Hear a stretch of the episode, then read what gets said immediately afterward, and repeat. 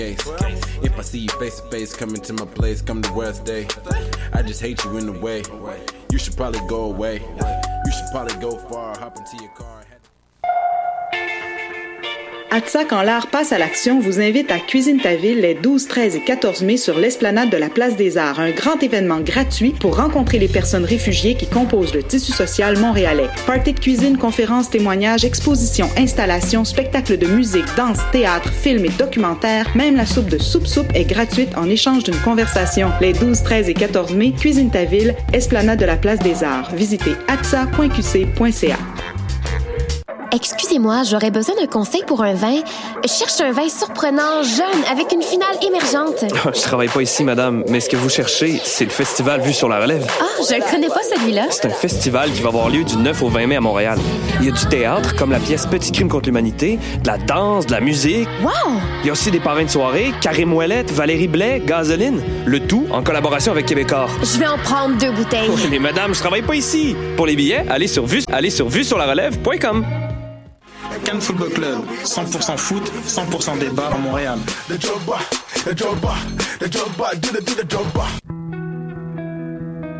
Voyage au bout de la nuit, c'est ton émission d'ambiance nocturne sur le Nightlife Underground montréalais. Découvertes musicales, chroniques culturelles et idées de sortie pour divertir tes nuits urbaines. Voyage au bout de la nuit, c'est l'émission nocturne de choc.ca.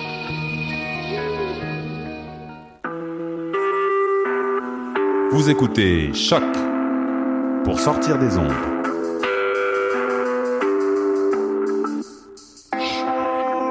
Podcast, musique, découverte. Sur choc.ca.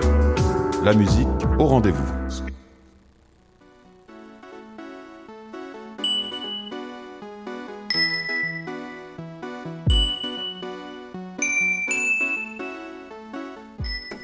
Sans dentelle, émission du 11 mai 2017.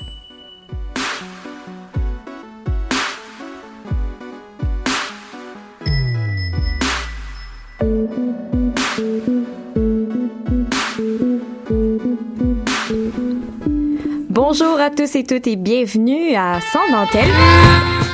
Et c'était un petit euh, court extrait de sûrement une chanson qui va venir dans l'émission, encore une fois.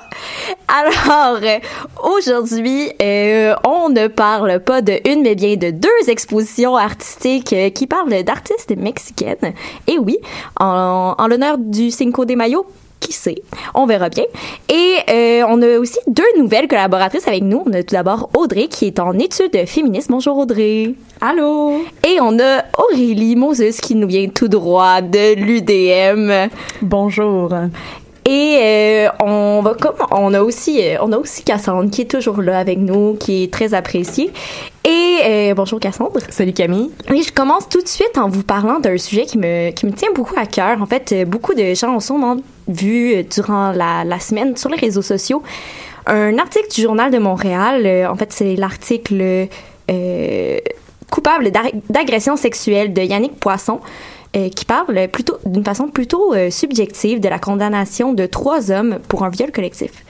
En gros, la façon dont l'article, et non la chronique, soit, dit, soit dit en passant, c'est quand même un élément important, la façon dont l'article met de l'avant la difficulté de la famille des accusés euh, qui ont à voir leur famille leur famille déchirée par la- l'accusation des agresseurs est vraiment décrit de façon très su- subjective puis c'est un article qui devrait pas l'être puis on parle très peu de euh, de, de la victime qui doit aussi être démolie, puis de la famille de la victime qui doit aussi être démolie. Bref, si ce n'est pas la culture du viol, je ne sais pas ce que c'est. Et euh, je vous invite d'ailleurs à aller voir euh, l'article, à aller lire l'article de Véronique Grenier et de Corias sur le site d'Urbania pour vraiment mieux comprendre la problématique. Il explique très bien. Et on commence tout de suite avec euh, Cassandre qui nous parle de comédie et de fiction qui sont euh, des bonnes façons d'illustrer des problém- problématiques sociales et de rendre accessibles euh, ces problématiques-là à un large public. En fait, aujourd'hui, Cassandre va nous parler de trois séries qui reflètent des réalités qui touchent principalement les femmes. Tout d'abord, tu nous parles de, de Mindy Project, si je ne me trompe pas. Oui, alors euh, pour ceux et celles qui connaissent pas The Mindy Project, euh, dans le fond, c'est euh, une jeune femme médecin qui, euh, qui est mère monoparentale, qui habite à New York et qui est indienne, mais qui est née à New York, je crois. Euh, puis c'est un personnage qui évolue dans ce monde-là qui est assez, assez masculin, puis assez, c'est assez, assez présent comme... euh, que un- c'est un monde assez, assez masculin, le monde de la médecine, puis... Mais oui, puis on voit aussi que ses collègues de travail, c'est principalement des hommes. Les, Ouais. les, les personnes qui ont euh, de l'importance aussi dans la dans la dans l'émission, là, les, euh, les positions de pouvoir, c'est ça que je cherchais, sont occupées par des hommes. Oui, mais on la voit aussi euh, se réaliser aussi professionnellement à l'ouvrir une clinique et tout. Donc, c'est c'est c'est ça un peu le contexte. Mais moi, je voulais vous parler principalement d'une d'une euh, un épisode en particulier. Euh, l'épisode de la saison 5, l'épisode 12, si vous voulez aller le voir sur Netflix, euh, qui s'intitule Mindy Lahiri, Lahiri is a White Man. Donc, dans le fond, ce qui est vraiment ce que je trouvais vraiment intéressant dans cet épisode-là, c'est que, euh, en fait, elle essaie d'avoir un poste de direction à l'hôpital, puis elle se fait un peu retourner par les, les hommes qui, qui lui font faire l'entrevue. Dans le fond, c'est comme une table d'hommes blancs. C'est vraiment ça. C'est assez impressionnant. Puis euh, elle se dit ah si j'étais un si j'étais un homme comme ça se serait pas passé comme ça. tu sais. Puis là, elle se réveille le lendemain et en effet, elle est un homme blanc. Puis là, elle est comme, OK, qu'est-ce que je fais avec ça? Puis, euh, c'est, si vous connaissez The Mindy Project, c'est assez comique, c'est assez léger comme série. Mais ce que je trouve intéressant, c'est comment elle abordait ce, ce- cette problématique-là, de comment elle était perçue socialement dans son milieu de travail. Justement, elle a été prise pour cette job-là dans ce monde parallèle et, tout. Puis, de voir aussi comment elle, en tant que femme, à la base, euh, voit les différences de, de comportement en si elle était un homme. t'sais. Fait qu'on voit vraiment ses réflexions aussi quant à cette problématique-là sont vraiment intéressantes. Puis je voulais juste vraiment vous mentionner l'épisode pour que vous ayez l'écouter parce que je trouve que c'est une bonne façon aussi d'illustrer ce problème-là pour Mhm. des gens qui comprennent pas trop. Il est où le problème dans comme être un homme blanc? Pourquoi je suis plus avantagée? Ben allez écouter l'épisode parce que c'est vraiment intéressant. Puis pour avoir vu l'épisode aussi, je trouve que on voit vraiment clairement la différence entre un entrevue, la même entrevue qui est donnée à Mindy en tant que femme indienne et la même entrevue qui est donnée à Mindy en tant qu'homme blanc. Puis la différence est incroyable. Ouais, ouais, les, les, les gens qui lui donnent l'entrevue, quand c'est un homme blanc, sont comme super chummy avec lui, ils s'en foutent un peu de son parcours euh, professionnel. Tandis qu'avec Midi, ils sont comme, ah, mais t'as un- jeune enfant, hein. Puis c'est comme, T'es mère, comment tu vas faire pour y arriver, tu sais? ouais, puis ah, t'es sûr que tu vas être capable de, comme, handle, euh, de, D'être capable de- d'avoir les deux, de faire les deux. oui, oui, de, de gérer. gérer, merci. Euh, oui, c'est ça, de pouvoir gérer le, sa vie familiale avec sa vie professionnelle. Oui, puis euh, moi aussi je l'ai vu euh, l'épisode, puis je trouve en fait que euh, il y a oui les discriminations dans le milieu du travail qui sont vraiment mises de l'avant, mais il y a aussi les ce qu'on appelle les micro-agressions. En fait, comme tu sais, on la voit euh, comme parler euh, juste avec ses collègues de travail, puis ils sont comme à, à voix qui est plus écoutée, tu sais. Mhm. J'ai trouvé ça vraiment intéressant aussi. qui est moins jugé aussi, puis ouais, Ouais, ouais, ouais, puis il, rit plus facilement à ses blagues. Tu sais, des, affaires un peu euh, légères comme ça, mais Mm. qui dans le fond font comme un plus gros, qui cernent un plus gros problème. Oui, tout à fait. Mais parlant de, de séries humoristiques, je sais que euh, sur Netflix, il y a une autre série un peu dans la même veine que The Mindy Project qui aborde des enjeux féministes aussi, euh, c'est-à-dire Master of None. Euh, une fois de temps en temps, il y en aborde. Et euh, particulièrement dans un épisode de la saison 1. Veux-tu m'expliquer qu'est-ce que c'est quoi cet épisode-là exactement? Alors, c'est l'épisode 7. c'est Ladies and Gentlemen. Puis, ce qui est bien dans cet épisode-là, je trouve, c'est qu'encore là, on utilise beaucoup la comparaison. Donc, juste dans l'intro de l'émission, on voit euh, des deux hommes et une femme dans une soirée, genre dans un bar. Puis là, on, on les voit vraiment en alternance, OK? Donc, il y a une femme, qui, la femme, elle se aborder au bar, puis elle dit non au gars, puis comment le gars, il réagit fortement, puis elle est comme, mais voyons, je t'ai rien demandé. Puis Mhm. comment les hommes vont aller aborder des femmes, puis comment c'est pas c'est pas la même euh, la même game si je peux La même dynamique, ouais. ouais puis après on les voit marcher tout seuls dans la rue le soir tard en sortant du bar Mhm. puis la femme elle, fait, elle se fait suivre puis les gars sont comme super euh, il y a aucun problème. C'est vraiment intéressant parce que même dans la musique c'est genre super léger quand c'est les gars puis quand c'est la fille on dirait un film d'horreur puis je trouvais ça intéressant parce qu'encore là on voyait vraiment le encore c'est encore des éléments de comparaison qui permettent de bien cerner le problème un peu comme dans Mindy sauf que là à la place d'être elle-même avec elle-même c'est genre deux euh, deux situations opposées. Puis après dans la série ben, dans cet épisode là en fait c'est le fun parce qu'on explique les femmes expliquent la problématique à d'autres hommes comme explicitement puis après on voit des exemples dans la dans, dans l'épisode genre Et mettons euh, ah, maintenant on voit un, un cas d'harcèlement dans le métro il y a un homme qui se masturbe dans l'intro, puis la première réaction du gars qui est avec une autre fille, en- euh, je suis vraiment pas claire. Ok, le personnage principal est avec son ami, puis là il assiste à ça. Puis le personnage principal est comme, il veut rester passif face à, à cet acte-là. Mhm. Puis La fille est comme, oh mais non, on a un pouvoir de faire quelque chose, puis je sais pas si ça vous est déjà arrivé, mais comme justement d'assister ou de vivre de l'harcèlement dans des transports en commun. Moi, ça m'est déjà arrivé. Puis si vous voulez pas en parler, parlez-en pas. Mais comme ça m'est déjà arrivé, puis je savais tellement pas quoi faire que j'ai juste rien fait. Puis t'es comme tellement victime de cette situation-là, puis tu sens tellement que t'as pas de de pouvoir justement. Puis là, ce que je trouve intéressant, c'est que là, il faisait quelque chose, il faisait un, un arrêt euh, citoyen, genre. Ils Mhm. ils l'ont filmé, puis ils l'ont comme. Puis je trouve ça intéressant parce qu'ils sont pas juste restés passifs aussi. Puis c'est quand même quelque chose d'assez fréquent. parce que moi, je trouve que c'est fréquent. là. Oui. pour vous. là. Mais ah, là, on vient, parler, on vient de parler de deux séries beaucoup plus lég- légères qui sont drôles. euh, mais il y a aussi des séries dramatiques qui abordent des sujets comme ça. Est-ce que tu as un exemple euh, de série dramatique?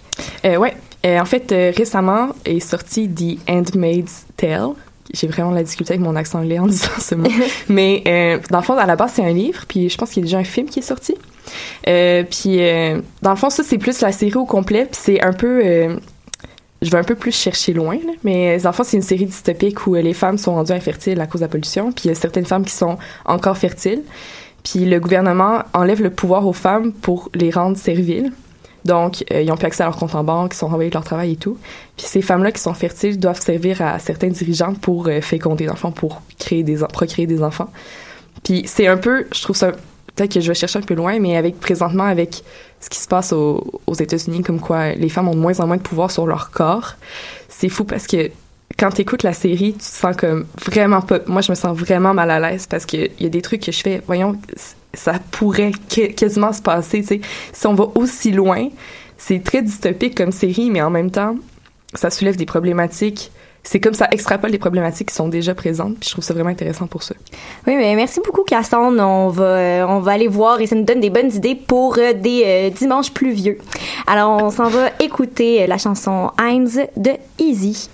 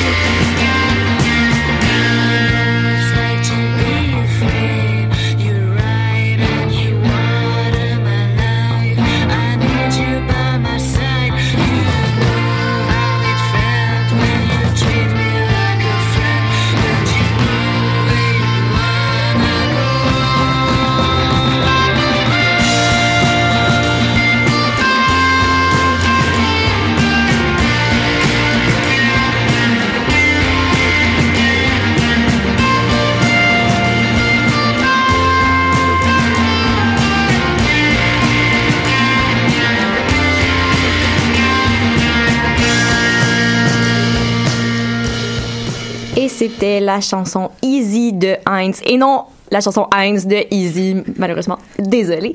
Et maintenant, cette semaine, notre collaboratrice Audrey a assisté à l'exposition Mundos de l'artiste Teresa Margoles, pardon.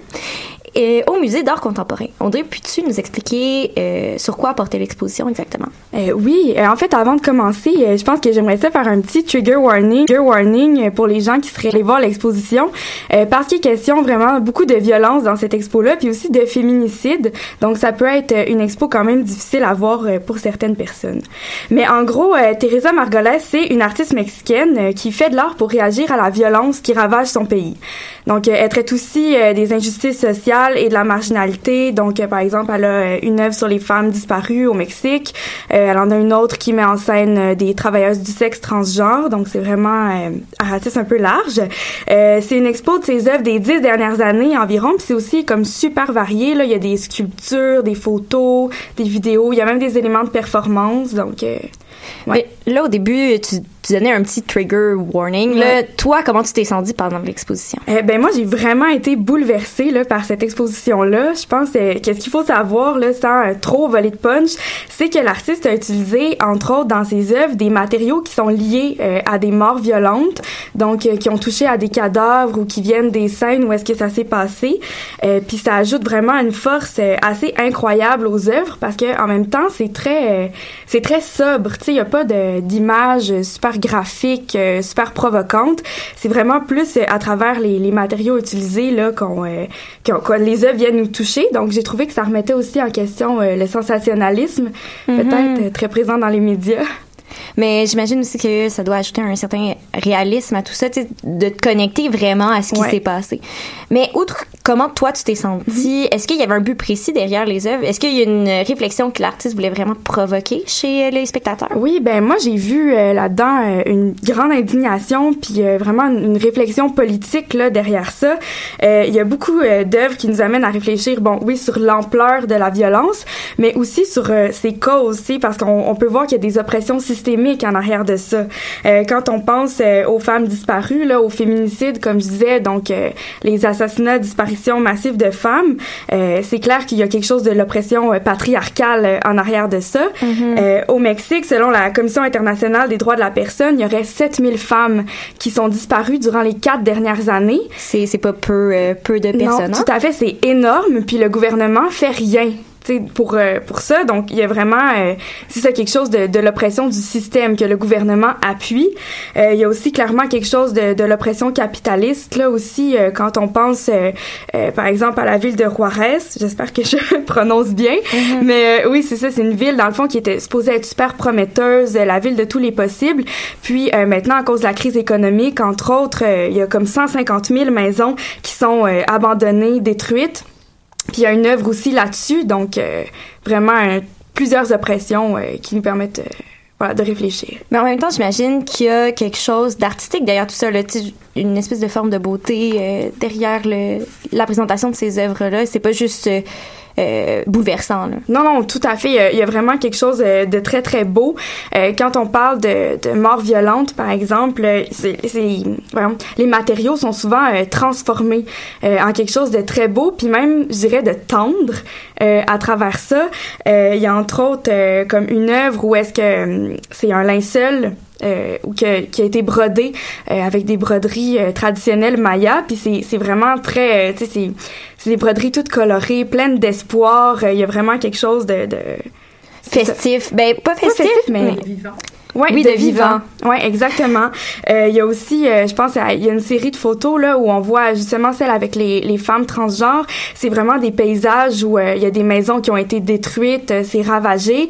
Puis elles, elles se tiennent là, tu sais, puis elles sont debout, elles sont coiffées, maquillées, euh, super bien habillées. Tu sais, il y a comme une espèce de, euh, vous pouvez détruire tout autour, mais nous, on va rester là, tu sais, puis on va continuer. euh, à exister. Je pense même que la présence même des œuvres veut dire que qu'on pourra pas oublier ces, ces femmes-là euh, qui sont victimes de violences, euh, qu'on essaie souvent de silencier. Mais c'est, Ouais. moi, je trouve ça vraiment intéressant aussi qu'on parle de, de femmes transgenres mexicaines, un sujet qui est très peu abordé, là. Non, tout à fait. Je veux dire, moi, j'en entends. Mais moi, personnellement, j'en entends pas beaucoup parler ou je lis pas beaucoup d'articles. d'articles. On parle beaucoup de femmes transgenres euh, américaines en Occident, mais euh, en, Amérique du Sud, c'est quelque chose qui est vraiment peu amené. Oui, tout à fait. Puis, euh, je me demande, est-ce que c'est à voir? Oui, non? Qu'est-ce que t'en penses? Ah, moi, définitivement à voir. Euh, il faut se dépêcher un petit peu euh, parce que euh, en fait, ça finit dimanche, le 14 mai. OK. Donc, euh, courez, euh, courez au MAC. Euh, allez voir ça. C'est à la station Place des Arts, le MAC. Euh, puis, euh, bon, si vous voulez voir les interventions performatives sur euh, la Promessa, euh, qui est l'œuvre sur laquelle il y a des performances, en fait, c'est de 14h à 15h tous les jours. Donc, peut-être que vous pouvez euh, synchroniser vos visites. Puis, le tarif étudiant, c'est seulement 10 Vous avez accès à l'entièreté du musée. Donc, euh, Ben, ça vaut la peine. Ben, merci beaucoup, Audrey. C'était très intéressant. On s'en va en musique écouter euh, Slut Mouth de Girlpool.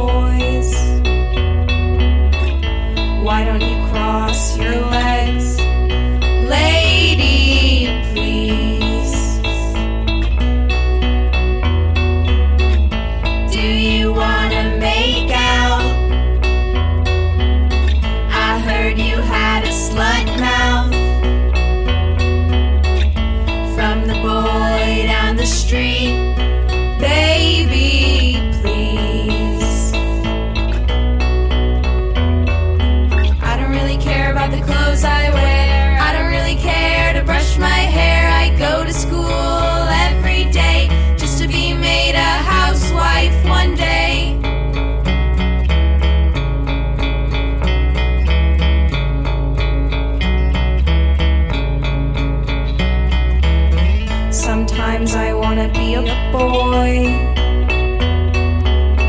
Cause I feel like a toy. Can I keep you up all night? We will see. Cause I don't wanna get fucked by a fuck society.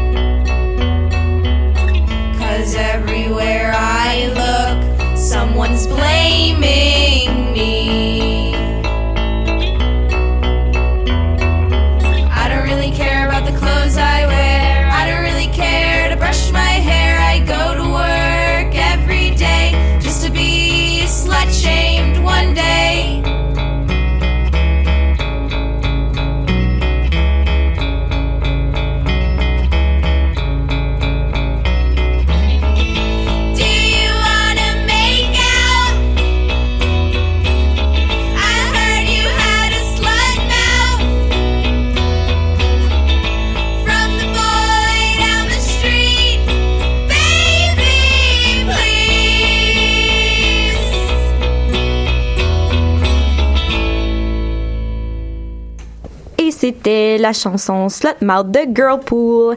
Maintenant, toujours dans notre tendance d'artistes mexicaines, notre collaboratrice Aurélie est, a assisté le 5 mai dernier, le Cinco de Mayo, à l'exposition de l'artiste Dionoski euh, de collage, de textile et de broderie en hommage à Frida Kahlo au Salon Lorette. Aurélie, est-ce que tu peux nous expliquer l'ambiance générale de l'exposition?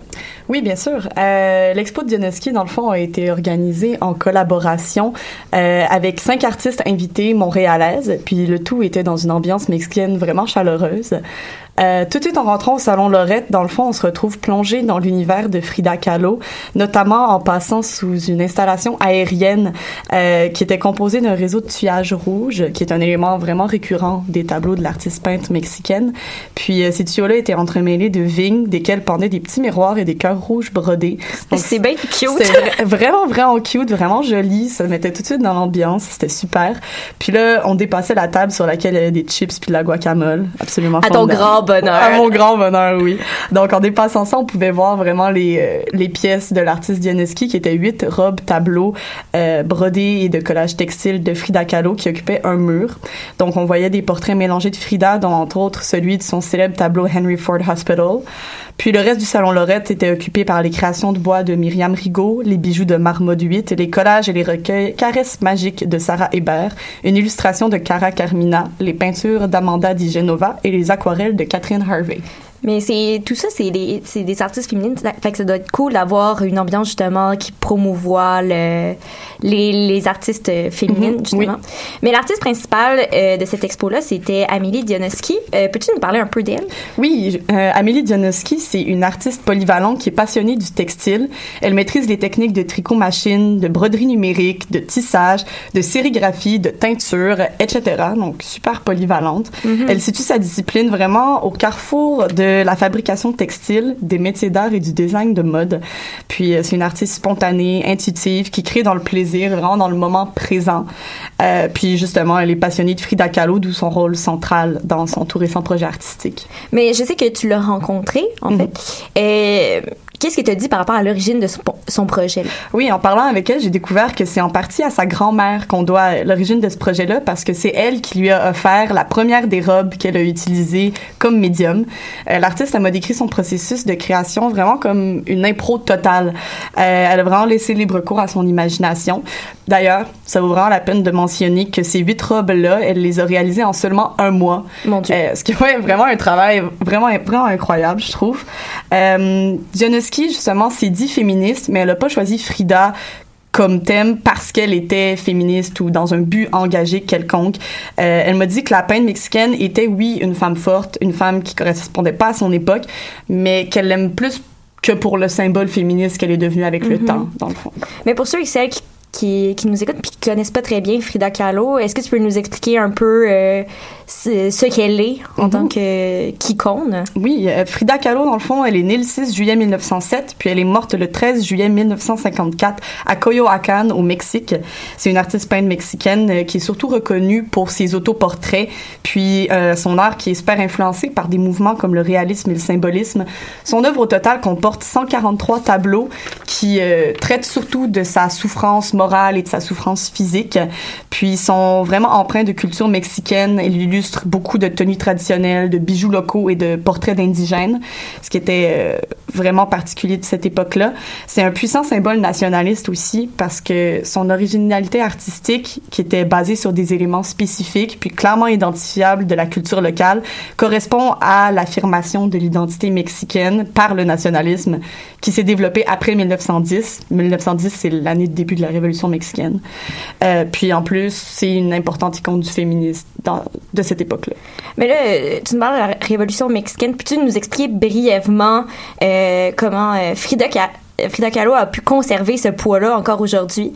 Oui, euh, dans le fond, c'est que en 1920, c'était le régime du président Alvaro Obregón au Mexique, puis ça a suivi la révolution mexicaine. Euh, à ce moment-là, il y a plein d'inégalités sociales qui ont été renforcées au Mexique. Euh, justement, durant cette période, le mythe de la famille et de ses valeurs a été remis en avant. Donc, ça a prôné l'idée de la femme idéale qui excelle dans la sphère domestique, qui nourrit la famille, pendant que l'homme paradigmatique s'occupe des affaires publiques. C'était vraiment cette ambiance-là à ce moment-là. Ce qui était un, un état de soumission pour la femme qui a complètement ignoré la contribution des femmes dans la révolution mexicaine. Il y en a beaucoup qui ont participé au combat avec les hommes, qui s'étaient impliqués dans la sphère politique, puis ce retour-là aux valeurs traditionnelles juste ramener la femme à la case départ d'une certaine façon. Euh, puis ça, ben, c'était inacceptable pour Frida Kahlo, dans le fond. Mhm. Euh, puis euh, par ses peintures innovantes, elle a traité de sujets tabous comme la sexualité, l'avortement, la fécondité. Henry Ford Hospital, un de ses tableaux, entre autres, euh, ça traite d'un, euh, d'une fausse couche. Donc vraiment des sujets jamais abordés auparavant. Puis euh, Frida, dans le fond, elle a défié les rouages machistes de la société mexicaine hermétique. Euh, elle fumait et buvait sans modération. Elle s'habillait en homme pour ses photos de famille. Puis elle s'illustrait en portant une moustache euh, dans ses tableaux, dans le fond, euh, par provocation, par but de non-conformation. Puis euh, elle a fait son propre corps comme le porte-parole des expériences corporelles et culturelles vécues par d'autres femmes. Puis on a jusqu'à quand pour aller voir ça? Oui, les œuvres de Dionoski sont affichées au Salon Lorette jusqu'au 28 mai. À cette date, il va y avoir finissage et rencontre avec l'artiste au même lieu. J'encourage tout le monde à aller voir cette expo pour apprécier Frida et en apprendre plus sur elle. Ben merci Aurélie, merci à toutes mes collaboratrices et à vous, euh, cher public, de nous avoir écoutés. On se retrouve la semaine prochaine pour euh, d'autres contenus qui promouvoient l'égalité pour tous.